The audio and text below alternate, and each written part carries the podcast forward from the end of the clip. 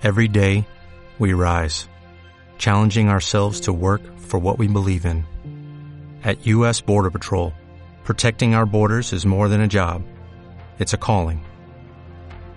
Agents answer the call, working together to keep our country and communities safe. If you're ready for a new mission, join U.S. Border Patrol and go beyond. Learn more at cbp.gov/careers.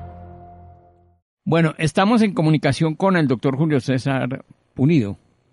El doctor Julio César Punido, ustedes recuerdan, eh, amigo de esta casa, y estuvo con nosotros, ya está, lastimosamente ya no puede estar mucho con nosotros porque sus ocupaciones no lo dejan, pero es un hombre que sabe mucho y ustedes recuerdan cuando estuvo acá nos explicaba muchas cosas ambientales. Ese es hoy en día el subsecretario de Ambiente y le quiero preguntar al doctor Julio César con las buenas tardes, eh, ¿qué es, qué llevó al distrito eh, exactamente a, hacer esta emergencia ambiental? Julio César, buenas tardes.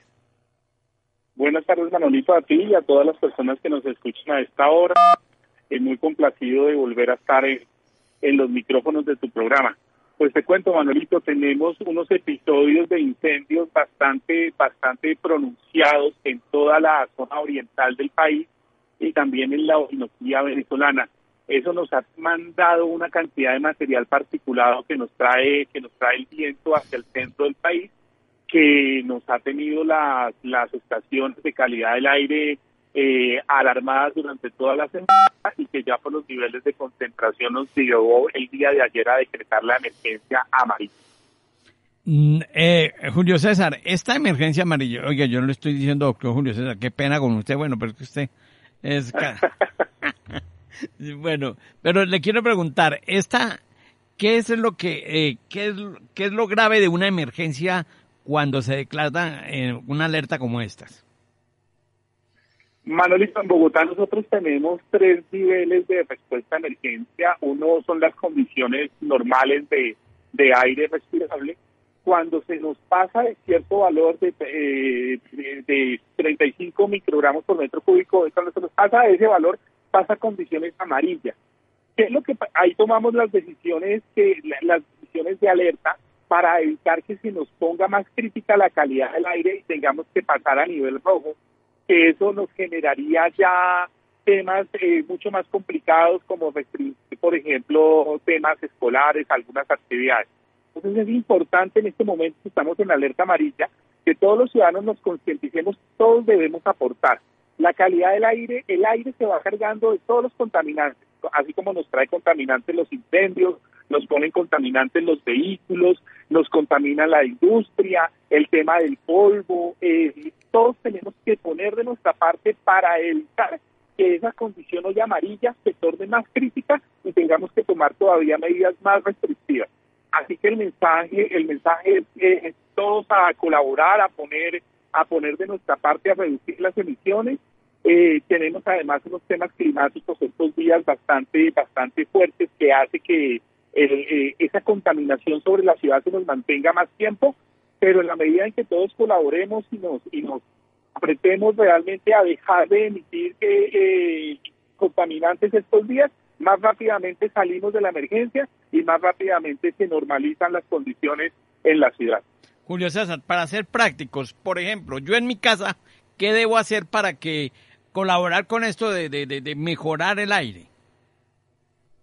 Lo primero, no sacar, eh, no sacar el vehículo, eh, de igual manera, por ejemplo, cuando vayan a vayan a a limpiar el polvo, a intentar hacerlo de, con, eh, con humedad, con un trapo húmedo, no no exacerbar los temas los temas de polvo, porque al interior de la casa más el material particulado del aire, pues puede que las personas con alguna sensibilidad se sientan más se sientan más afectadas. Eh, hay que hay que utilizar los modos los modos de transporte público Mucha gente dice, bueno, ¿por qué no se restringe Transmilenio? Transmilenio aquí un ejercicio muy fuerte de renovar flota, de sacar esos vehículos contaminantes, pero acuérdense que en cada vehículo del sistema integrado de transporte de Transmilenio eh, mueve muchísima más gente que, que los que se mueven que los que se mueven en vehículo particular. el tema de hay que parar la moto, hay que parar el vehículo, el vehículo de uso particular y subirnos al sistema público porque ahí es donde somos más eficientes en términos de contaminación moviéndonos en la ciudad. ¿De qué depende que, de qué depende que esta alerta amarilla desaparezca? Que se nos regulen las condiciones de material particulado en la ciudad. Eh, hay factores externos que nos ayudan mucho, empezando pues eh, los incendios que, nos están generando, eh, este, este, este fuerte arrastre de material particulado se controlen el tema de climático también, eh, digamos, las lluvias, por ejemplo, ayudan a limpiar y a, bajar un poco los niveles, los niveles de, estos contaminantes. De igual manera que restringamos las otras fuentes, como son específicamente industria, la industria que se mueve con combustibles sólidos, que están, que están metidas dentro de la restricción de la alerta amarilla, y y que la movilidad de Bogotá también eh, se retraiga un poco y deje de emitir lo que normalmente emite en, la ciudad y para estas restricciones de pico y placa a todos los vehículos. En este momento todos estamos estamos todos estamos aportando a la calidad del aire. No es únicamente solo sector sino que todos estamos jugados a poner la parte que nos corresponde claro. Eh, en este caso las industrias cómo se controla que una industria no utilice o que tenga, yo no sé cómo se llama la restricción para ellos, que cómo se controla. Sí, las industrias tienen restricción, eh, no pueden operar 24 horas en esta en, esta alerta amarilla y lo que tienen que apagar aquellas calderas que funcionan con equipos con combustibles sólidos, no pueden operar eh, de 12 de la noche a 12 del día entonces, ese, ese, es el control. Nosotros hacemos una verificación con los equipos en coordinación con las entidades con las entidades distritales, eh, verificando que las que las empresas no estén funcionando por, en, los, en los horarios no establecidos. Claro, el, mm, digamos, si el fin de semana lloviera mucho y todo eso, ¿el lunes no se aplicaría todo el día o hay que esperar todavía? ¿Cómo sería? El pico y placa, eh, digo yo. No es, no, es, un tema instantáneo. Nosotros el protocolo que tenemos es de 48 horas. Nosotros para declarar una alerta amarilla es que durante las anteriores 48 horas hemos tenido eh, niveles eh, niveles por encima del permitido en un contaminante en más de una estación.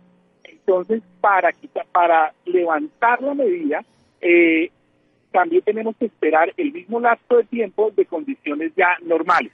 Esperamos que si este fin de semana, con las medidas, la, atmósfera eh, comience a limpiarse, eh, tener también ese protocolo de tiempo para poder levantar. Es que no tiene ningún sentido si, si, es, si, si lo hiciera instantáneamente, porque apenas se vuelva otra vez todo el mundo a emitir, estamos estamos muy cerca al límite e inmediatamente es muy factible que se nos vuelva que, que, lo volvamos a, a, exceder.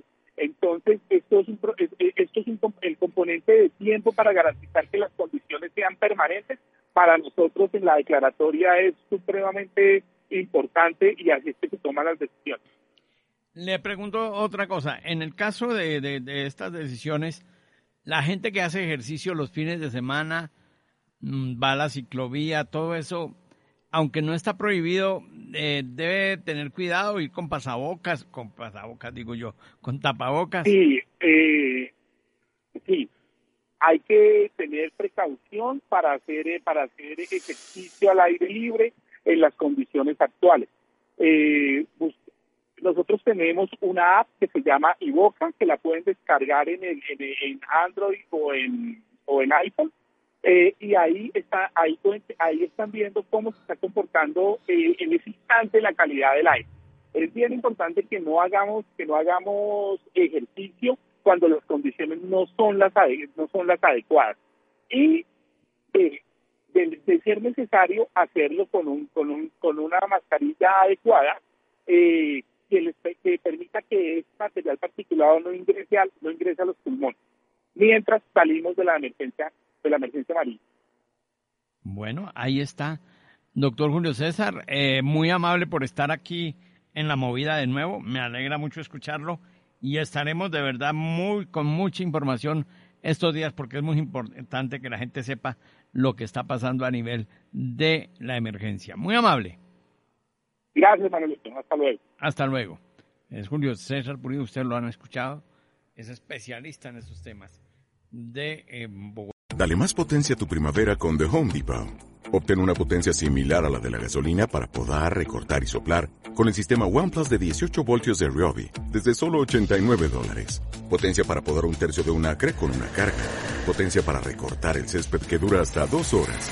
Y fuerza de soplado de 110 millas por hora. Todo con una batería intercambiable. Llévate el sistema inalámbrico OnePlus de 18 voltios de Ryobi. Solo en The Home Depot. Haces más. Logras más.